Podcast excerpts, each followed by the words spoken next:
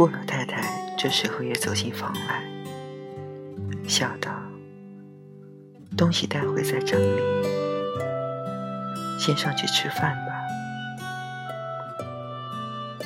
顾太太走到厨房里去端菜，顾老太太领着玉锦一同上楼。今天他们因为等着玉锦，晚饭吃的特别晚。曼桢吃过饭还得出去教书，所以他等不及了，先盛了一碗饭，坐在那里吃着。玉琴走过了，一看见他便怔住了。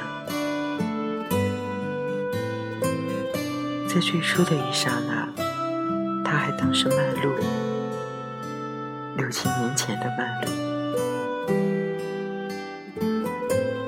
曼桢放下碗筷，站起来笑道：“景哥哥不认识我了吧？”玉锦不好意思说：“正是因为太认识他了，所以望着他发怔。”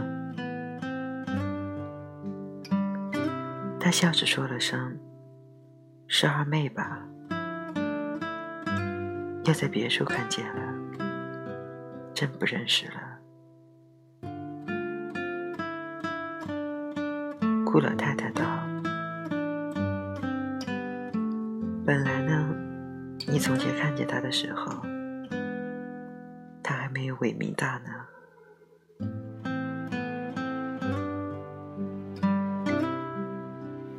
曼桢又把筷子拿起来，笑道：“对不起，我先吃了。”因为我吃了饭，还要出去。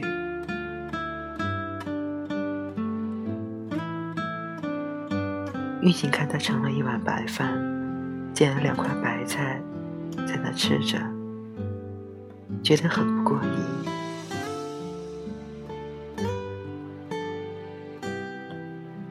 等到顾太太把一碗碗的菜端了进来，曼桢已经吃完了。玉锦便道：“二妹，再吃一点。”麦露笑道：“不吃了，我已经饱了。妈，我让你坐。”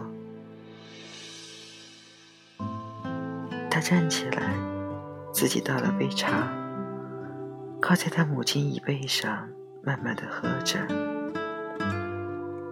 看见他母亲夹了一块。辣椒炒肉丝送到玉锦碗里去，便道：“妈，你忘了，锦哥哥不吃辣的。”顾太太笑道：“哎呦，真的，我都忘了。”顾老太太笑道：“这孩子记性倒好。”他们再也想不到。他之所以记得，是因为他小时候恨玉锦夺去他的姐姐。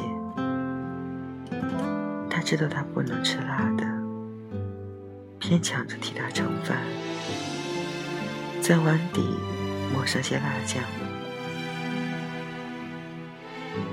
他当时总也知道是他恶作剧，但是这种小事。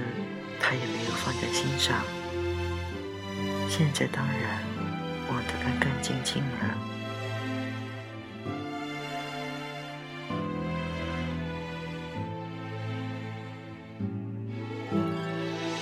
他只觉得曼桢隔了这些年，还记得他不爱吃什么，是值得经历的，而他的声音小薄。他每一个姿态和动作，对于他都是这样的熟悉，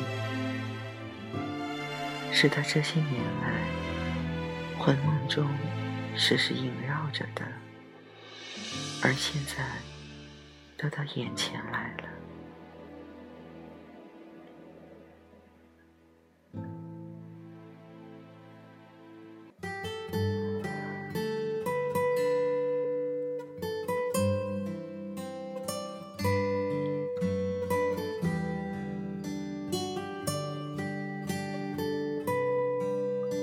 命运真是残酷的。